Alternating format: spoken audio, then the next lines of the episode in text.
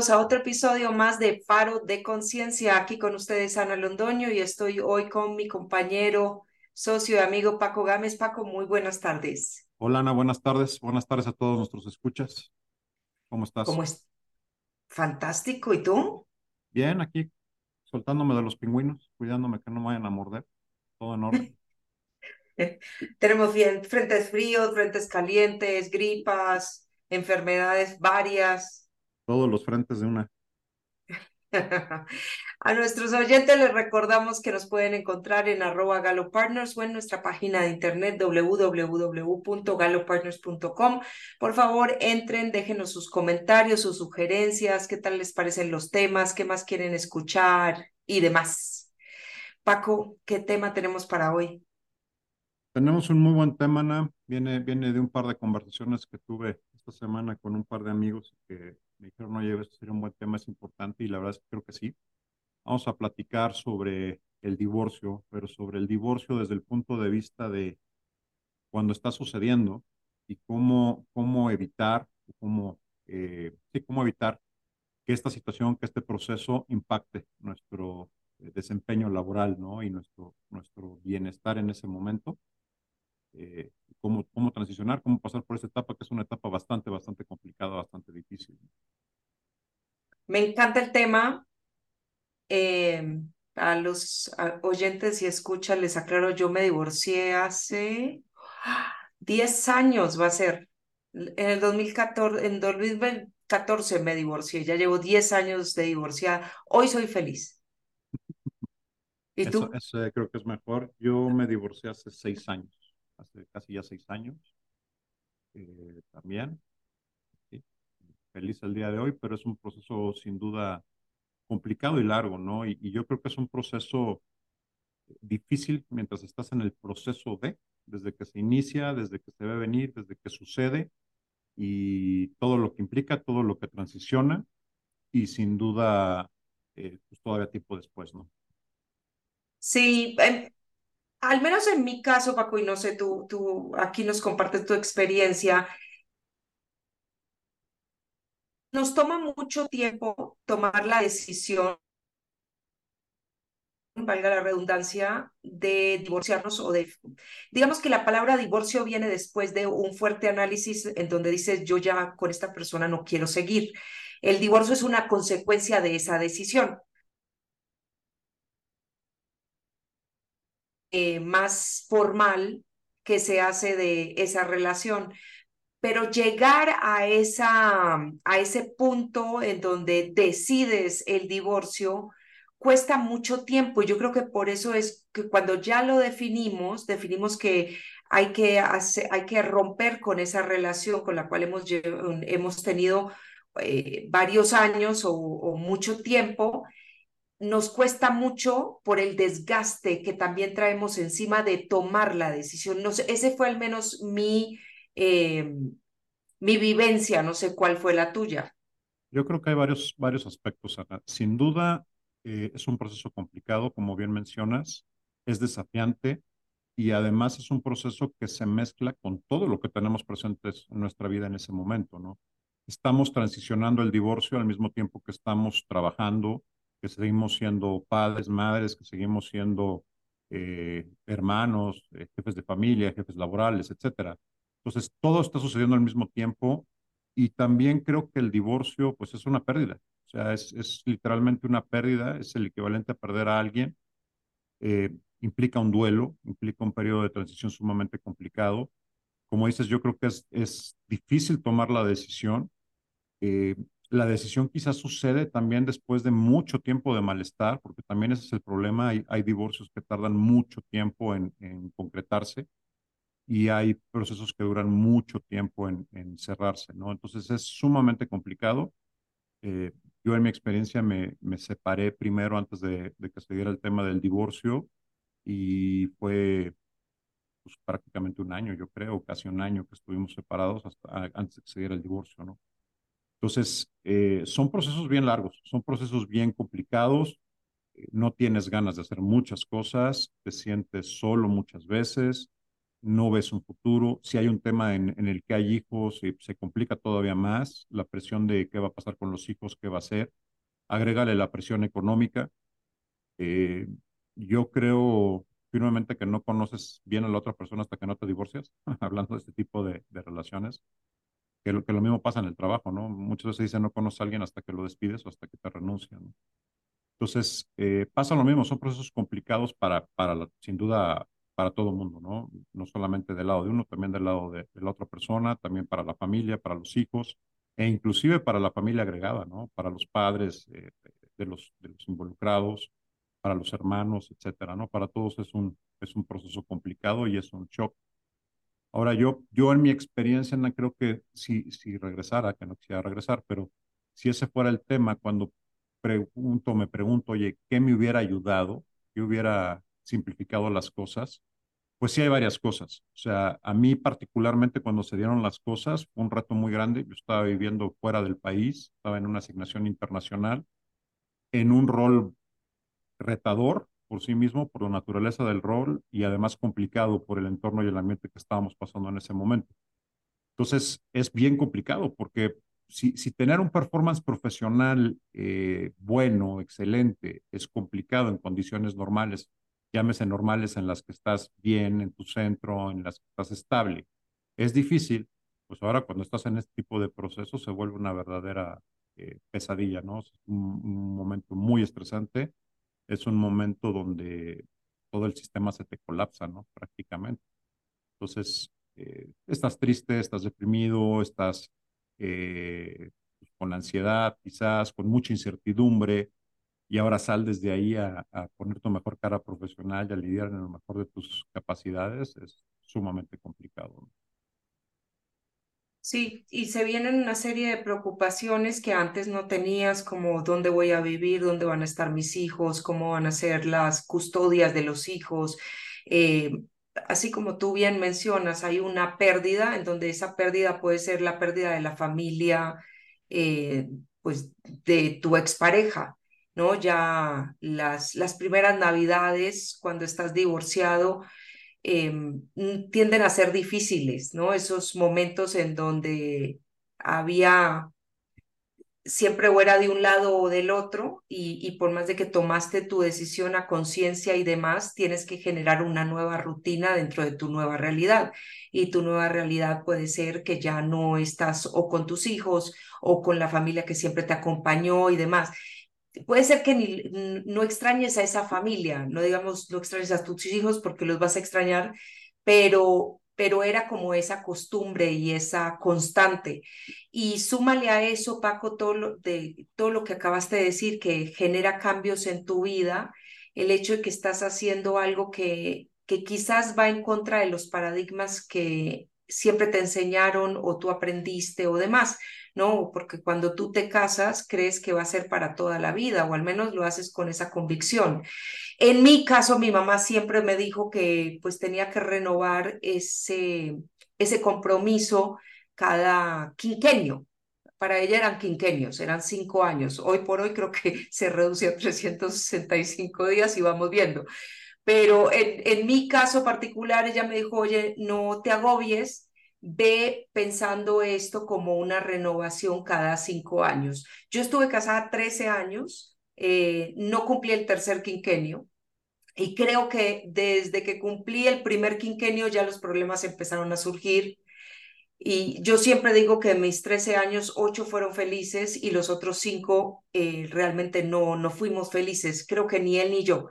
Eh, pero sí cuando se toma o, o, yo tomo la decisión de separarme y posteriormente divorciarme, el tema laboral se vio impactado y curioso, Paco, porque yo me acuerdo que en esa época yo me dediqué a trabajar porque no tenía más. Uh -huh. O sea, mi trabajo era eh, como ese salvavidas, como lo que me iba a mantener a flote, porque de hecho siempre lo había hecho, ¿no? Cada vez que yo tenía problemas, yo me enfocaba y me dedicaba a trabajar.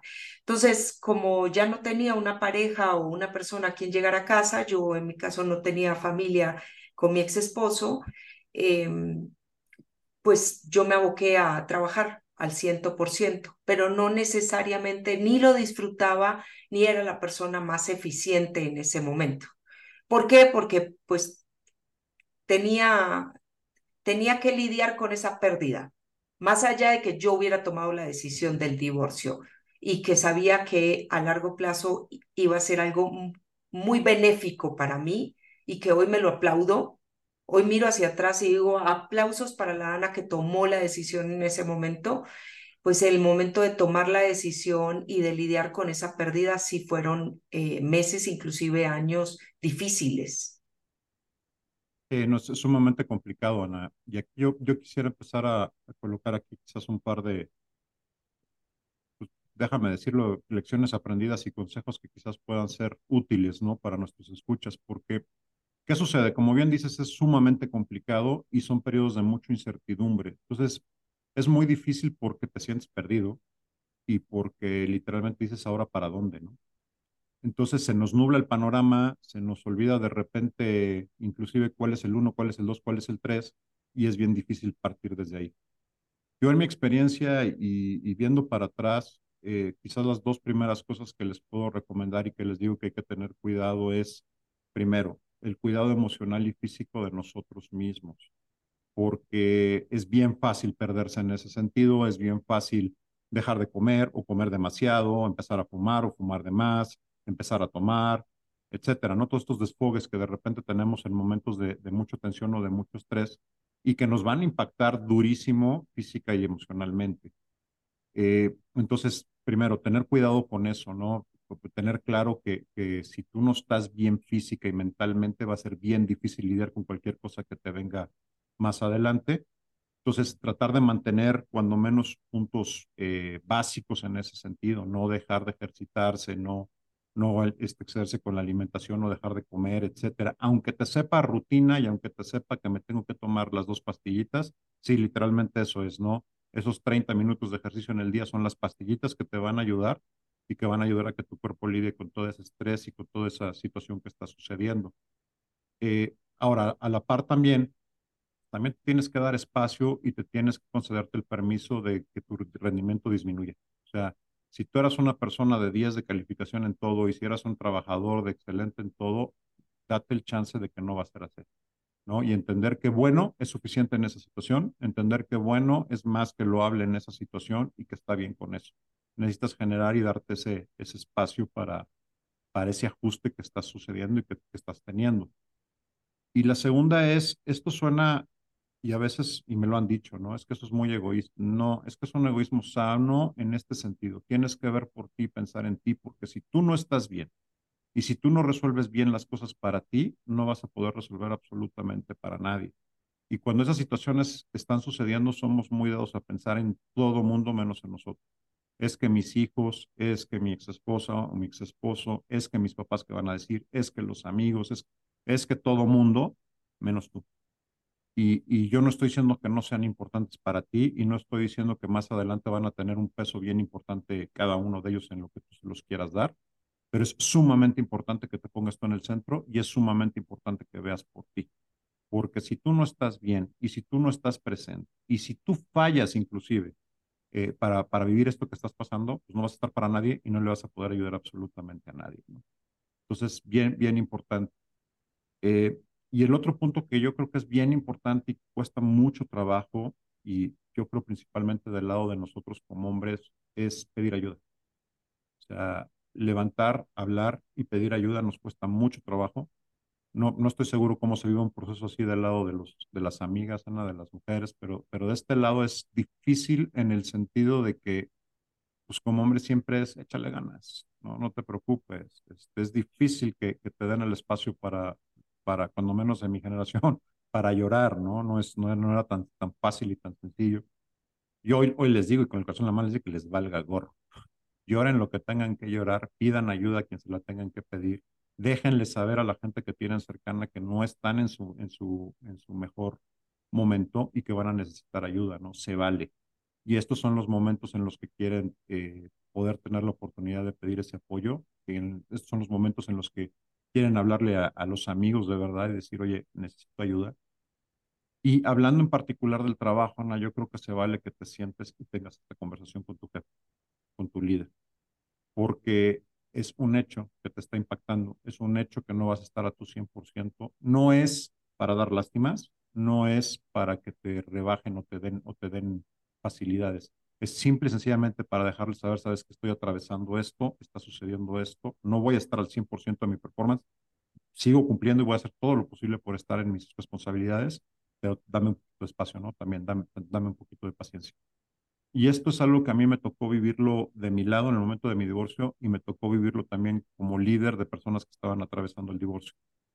Eh, entonces sí es bien importante y es bien importante porque, sobre todo cuando eres parte de un equipo, hay que hacer ajustes, ¿no? Y hay que hacer ajustes encaminado a que las cosas sigan saliendo de acuerdo, pero también para eso es el equipo y también para eso son los líderes, ¿no?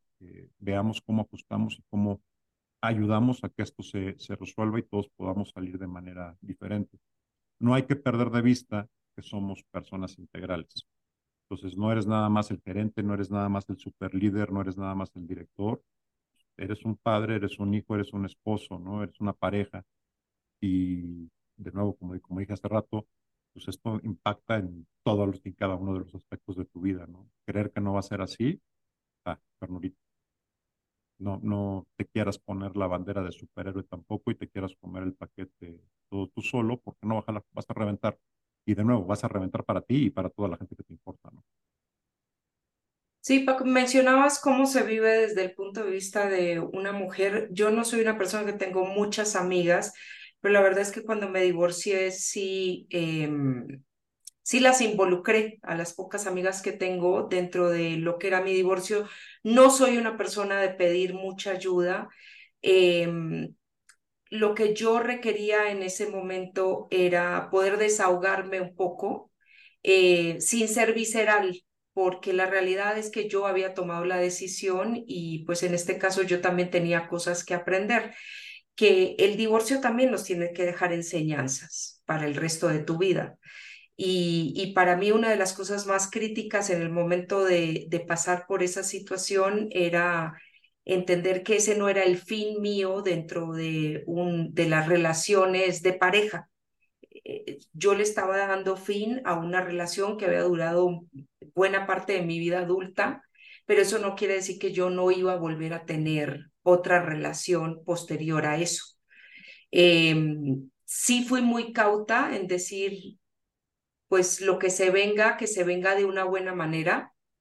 Eh, esta relación está terminando y, y lo que se venga tiene que hacerme crecer. Pero volviendo al tema de cómo se ve desde el punto de vista de las mujeres, pues tienes que elegir también a quién tienes cerca a ti en esos momentos. Eh, porque no falta él o ella, no, importa el, género de la persona que esté al lado tuyo, que te quiera poner en una posición bien visceral o de cargarte de penas que esa persona viene cargando. Y que no se vale, o sea, tú tienes tu propio proceso y tienes que vivir ese proceso desde tu experiencia y también reconociendo eh, tus propios errores, porque las relaciones se empiezan y se terminan entre dos no entre uno. Aunque para beneficio nuestro siempre quisiéramos ver el lado, no, pues fue el otro el que tuvo la mayor cantidad de culpas. Pues, puede ser, puede no ser, ¿no? Pero eh, la realidad es que tú tienes que sentarte en, en esa postura también de análisis y me parece bien importante que las personas que tú elijas para que te acompañen en ese proceso, en ese duelo, sean personas que te ayuden a crecer, eh, en base a esa, a esa experiencia que estás viviendo. Eso yo creo que es un punto bien importante el que mencionaste, Ana, y estoy totalmente de acuerdo. Hay que tener cuidado porque mucha gente hace transferencia de lo que pasó hacia lo que tú estás viviendo, ¿no? Y vienen no siempre con los mejores consejos o no siempre con, con las mejores de las actitudes en base a lo que ya les sucedió. Entonces sí hay que tener cuidado porque también hay algo que dijiste que también es cierto. Esto es una etapa, es un momento, va a pasar, por terrible, por difícil que te parezca, y, si estás ahí cuando nos estás escuchando, te prometo que va a pasar. O sea, es, una etapa. Y cuando pasa, las cosas se ven diferentes y las cosas suceden diferentes. Entonces también hay que tener cuidado porque a veces empezamos a querer resolver esto o empezamos a tomar decisiones como si no fuera a haber un después y como si no fuera a haber mañana y como mi, mi vida ya se acabó. Y te juro que aunque sientes que tu vida se acabó, no es así. Sea, te vas a llevar la sorpresa de que el día que esto pase, día uno, bienvenido, te quedan 30, 40, 50, 60 años por delante, ¿no? Y vas a querer rehacer tu vida, aunque ahorita en este momento te parezca que no. Y aunque en este momento digas no quiero nada, lo vas a querer, va a pasar. Nada dura para siempre. Y, y es duro, es difícil, pero te juro, todo pasa. Así como la relación pasó, ¿no? Para bien o para mal, así esto también va a pasar. Y vas a seguir y vas a continuar y vas a querer hacerlo. Entonces, es importante tener cuidado con eso y es importante poner y colocar estructuras, acciones, cosas que te van a ayudar cuando llegues a ese punto, que tienes que cuidar en este momento, tu salud, como mencioné al principio, básico. Segundo, no tomes decisiones lo mismo ni muy arriba, ni muy contento, ni muy emocionado, ni muy abajo, ni muy deprimido, que sean decisiones que vayan a trascender más allá. Eh, hay cosas que yo creo, y, si puedo empezar a compartir algunas otras cosas, algunos otros puntos que yo creo que son importantes. Eh, si, si vas a trabajar, dedícate a trabajar y bloquea cualquier mensaje o trata de bloquear cualquier mensaje relacionado con el divorcio mientras estás en el trabajo, para tratar de empezar a, generar ese espacio ¿no? que, que vas a, a necesitar. Y, y, mantenerte ocupado normalmente nos ayuda a despejarnos un poquito de lo que está pasando, ¿no? aunque sea por, por un instante. Ahora, también es importante que encuentres tus espacios donde te puedas relajar, donde puedas recargar energía y donde puedas llorar, ¿no? Puede ser un rincón, puede ser en tu casa, puede ser, pero tratar de que sean espacios separados. Y yo sí, tip básico, táctico que les recomiendo, planeen sus rutas de escape. ¿Qué quiero decir con rutas de escape? De repente te viene ese recuerdo, te viene ese momento, te viene ese malestar donde te vas a sentir mal, donde te vas a sentir que quieres llorar prepara tus lugares, ¿no? ¿Cuál es el lugar al que me voy a ir a esconder? ¿Cuál es el momento al que me voy a ir? ¿Cuál es la terraza a la que voy a ir a fingir que fumo? Eh, ¿Cuál es el coche al que me voy a ir a esconder un ratito? ¿Cuál es el baño en el que me voy a ir a meter un rato? No sé, se vale, se los digo, se vale, ¿no? Pero tengan esos, esos espacios planeados por anticipado para que cuando eso suceda, pues no tengan que empezar a resolver eh, en ese momento, ¿no? Eh, pedir tareas adicionales si es que las, si es que las existe. En mi caso, el, yo, para mí el peor enemigo era tener tiempo libre, entre comillas. ¿Por qué? Porque pues, todo lo que hacía me pone a pensar en, lo que estaba sucediendo, en mi situación, ta, ta, ta. Y típicamente le vamos echando nosotros mismos más leña al fuego, ¿no? Me, me he hecho unos paseos y me empiezo a imaginar una cantidad de cosas y empiezo a recordar y pongo la música más triste y, no, pues cómprate una pala y empieza a acabar, ¿no? O sea, entonces, es, es difícil. ahorita se los digo y me río. En su momento lloraba, ¿no? Y de verdad no creía que en algún momento me fuera a volver a reír. Se los juro, todo pasa. Ahora, yo en mi caso, y se los comparto, creo que ese ha sido una, si no es que la ocasión en mi vida, la única ocasión en mi vida en que me paré, me topé conmigo mismo y dije, güey, no va a poder. Con todo lo que implica tener que reconocer ante mí mismo y pararme y decir, no puedo, tienes que reconocer que no vas a poder con esto tú solo. Y eso no necesariamente es mal. Si lo sabes manejar y si sabes ir a pedir ayuda, ¿no? Si, si sabes encontrar eh, el apoyo necesario. Si su empresa tiene algún programa de estos de apoyo al empleado, algún tema de esto, úsenlo. Para eso son, para eso están. Si no lo tienen, busquen a alguien que los apoye, alguien con, con experiencia profesional, un terapeuta, este, un coach, eh, alguien que, conozca de este tema y que pueda ir. Cuidado, como decían hace rato, con el amigo que ya tiene la experiencia y está divorciado, la amiga que ya está, porque no es que sea con mala intención, pero van a hacer transferencia y te van a empezar a aventar cosas de acuerdo como les fue a ellos en la feria, ¿no? Y no necesariamente es tu situación. Entonces, busquen el apoyo que, requieren, encuentren el apoyo que requieren y preferentemente que sea este, lo más profesional posible, ¿no? Eh, yo en mi caso el hecho de que fuera profesional también me ayudó muchísimo en el sentido de decir, y, este es un efecto quizás interesante, ¿no? Eh, lo estoy pagando, lo puedo explotar, me puedo enojar, le puedo gritar y demás, pero un amigo me va a aguantar, pero una y dos y, y se acabó, ¿no? Entonces, eh, ayuda que sea alguien que no conozca también el contexto y que no conozca la historia y que lo pueda ver con total imparcialidad, ¿no? Va a haber cosas que necesites escuchar y que tienes que escuchar que no te van a gustar, pero son parte de, del proceso. Y lo que decía Ana también hace rato es cierto, independientemente de cuál sea la situación por la que está atravesando eh, tu divorcio, tú tienes responsabilidad, sea lo que sea que haya pasado. Entonces, trabaja en ti, que es la parte que puedes manejar, que es la parte que puedes controlar. De nada te va a servir estar pensando en si la otra persona falló, te hizo, no quiso, si quiso, en, fin, no lo controles. Toma lo que está de tu lado, toma lo que puedes tomar este, para ti y manéjalo y sé benévolo contigo mismo, porque también tendemos a exigirnos un montón y tendemos a pegarnos un montón, ¿no? Cuando menos yo en mis lamentaciones de repente quisiera tener grabaciones para escucharlas y hoy, hoy me reiría, pero estoy seguro que me ponía sumamente dramático este, conmigo mismo, ¿no? Eres un idiota, la regaste, no pudiste, ¿qué haces aquí solo? Ta, ta, ta. Y le sigues y le sigues eh, acabando. Y Sí, reitero, va a pasar. Paco, lo que dices es bien crítico porque aparte de toda la presión social que tienes y demás, hay un, hay, hay un tema de culpas propias, ¿no? Porque, pues, lo que mencionábamos hace un rato, el paradigma o las creencias dicen que te vas a casar para toda la vida y, y, tus padres y, y, la sociedad y demás, eh, pues celebró muchísimo ese acto de amor que tuviste con tu pareja y tú ahora lo estás rompiendo por A, B o C, no, no importa, pero se está rompiendo ese vínculo, entonces ya prácticamente te tiras al piso y dices, soy un fracasado. ¿Por qué? Porque no lo logré. No lo logré, hubiera hecho más. Y le das una connotación, además tenemos que darle una connotación sumamente negativa, ¿no? ¿no? Es que es divorciado, es que es divorciada. Sí. Qué horror. Y estado civil divorciado, que de hecho ya, ya quitaron el estado civil como divorciado, ¿no? Adiós, gracias. En eh, México, en otros países todavía persiste. No ah, muy bien. Excelente. En los, en los, países que sí pensamos, los demás no sé.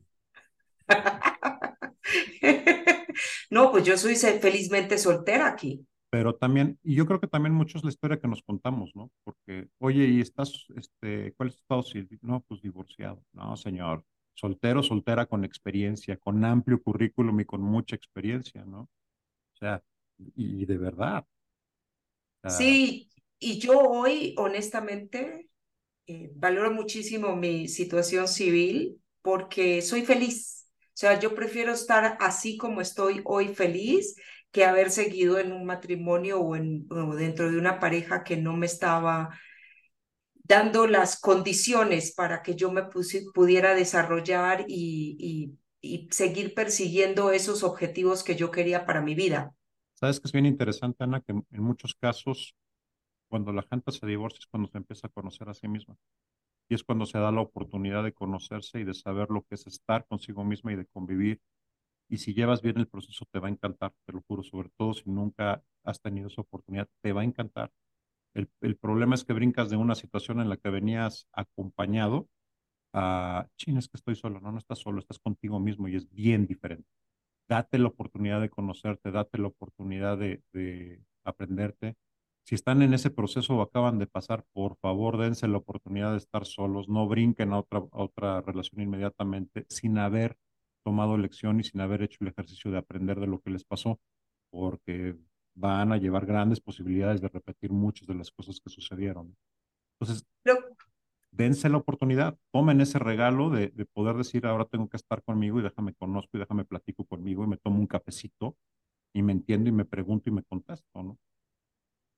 Paco, y, y eso que tú mencionaste de aprovechar esta, esta pérdida para reacomodar tu vida y darle un nuevo aire, yo creo que nos da para un programa completo. Totalmente. Eh, porque sí es una oportunidad que la vida te está dando y que tú mismo te estás dando para, para conocerte a ti mismo y ver realmente qué quieres en este momento de tu vida, porque cuando yo me casé, yo tenía 24 años y definitivamente no soy la misma persona, o sea, ni vestigios quedan de la persona que yo era a los 24 años o 25, ya no me acuerdo. Eh, definitivamente estaba muy joven para la decisión que estaba tomando. De vuelta, fui muy feliz, viví unos muy lindos años con mi ex esposo. Hoy en día, ¿lo volvería a hacer? Yo creo que sí, valió la pena sin duda, volvería a hacerlo, me volvería a casar si volviera a tener los 24 años que tenía en ese momento y, la, y, y, y, si fuera el ser humano que yo era hace veintitantos años. hoy elegiría unas cosas distintas. Y como tú dices, sí me di la oportunidad de reconocerme. Y quería mencionarle esto a ti y a los escuchas porque fue una de las cosas que a mí me pareció más curioso cuando yo estaba viviendo sola después de mi divorcio y de mi separación. Eh, y, yo, a diferencia tuya, me separé como seis meses, pero seguíamos viviendo en la misma casa. Teníamos una casa de dos pisos, él tomó el piso de arriba y yo el piso de abajo. Entonces estábamos, entre comillas, separados, pero pues teníamos puntos de encuentro, que era la cocina, en el comedor nadie comía, siempre comíamos en la cocina, siempre salíamos por la misma puerta, o sea, había puntos. Y de hecho hasta nos lavamos la ropa en esos seis meses, cosa, bueno, esas, esas eh, situaciones extrañas en las que uno se mete. Pero cuando yo ya me fui a vivir sola, eh, mis costumbres y mi rutina seguía siendo la que yo tenía cuando estaba casada. Cosas tan sencillas como iba al supermercado y compraba la misma comida. Me tomó muchísimos meses decir, esto yo no lo como, esto no me gusta, esto no lo quiero seguir comiendo.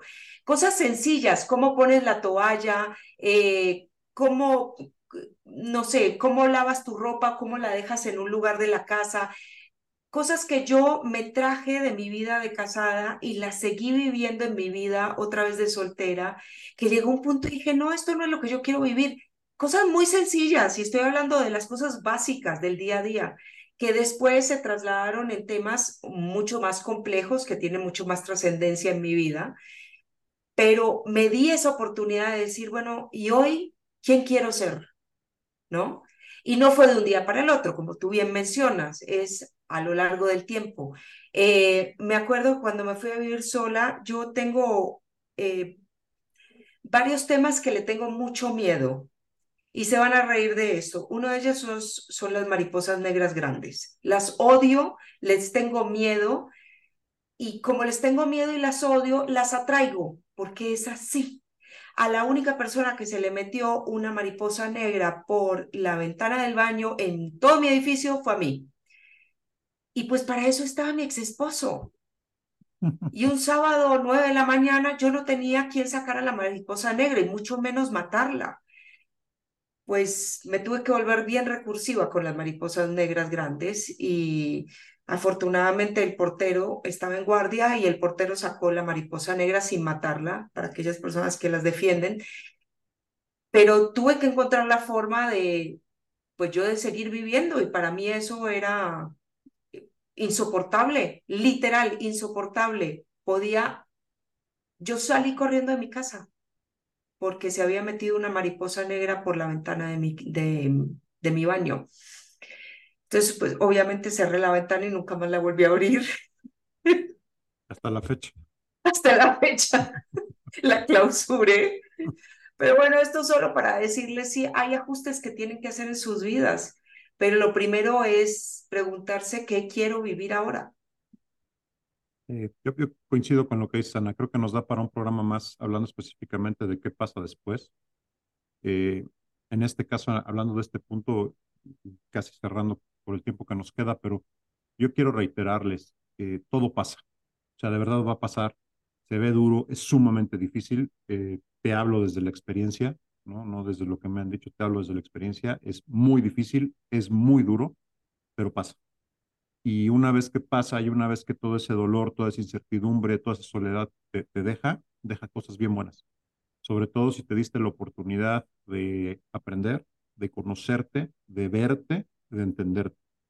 Y son procesos que literalmente te acrisonan. O sea, una vez que pasas eso y traspasas eso, wow, ¿no? hasta te, te desconoces. Entonces, eh, hay que seguir, hay que darle, hagan, tratan de hacerse las cosas más sencillas, como les dije, vean por ustedes, pónganse en su centro, cuídense, cuiden su salud, porque es así, no, si se les llega a ir, no, no la van a recuperar, ¿no? Y la van a necesitar además para tener la energía para lidiar con todo lo que esto, lo que esto implica, ¿no? Eh, eso sería todo de mi parte, Ana, se nos acaba el tiempo, digo, es un tema y yo creo que nos comprometemos a hacer un siguiente capítulo. Me encantaría, si dentro de los escuchas hay alguien eh, que quiere platicar, que quiere escuchar y todo, por favor, contáctenos, ¿no? Déjanos saber, estamos a la orden. Eh, no es un proceso fácil, pidan ayuda, anímense a pedir ayuda, la van a encontrar y eso les va a ayudar. Un abrazo para, para todos, ¿no? Y excelente, excelente resto de la semana. Gracias, Paco. Le recordamos a nuestros escuchas que nos pueden encontrar en arroba galopartners o en nuestra página de internet www.galopartners.com. Como siempre, gracias. Gracias a nuestros escuchas y nos vemos la próxima semana.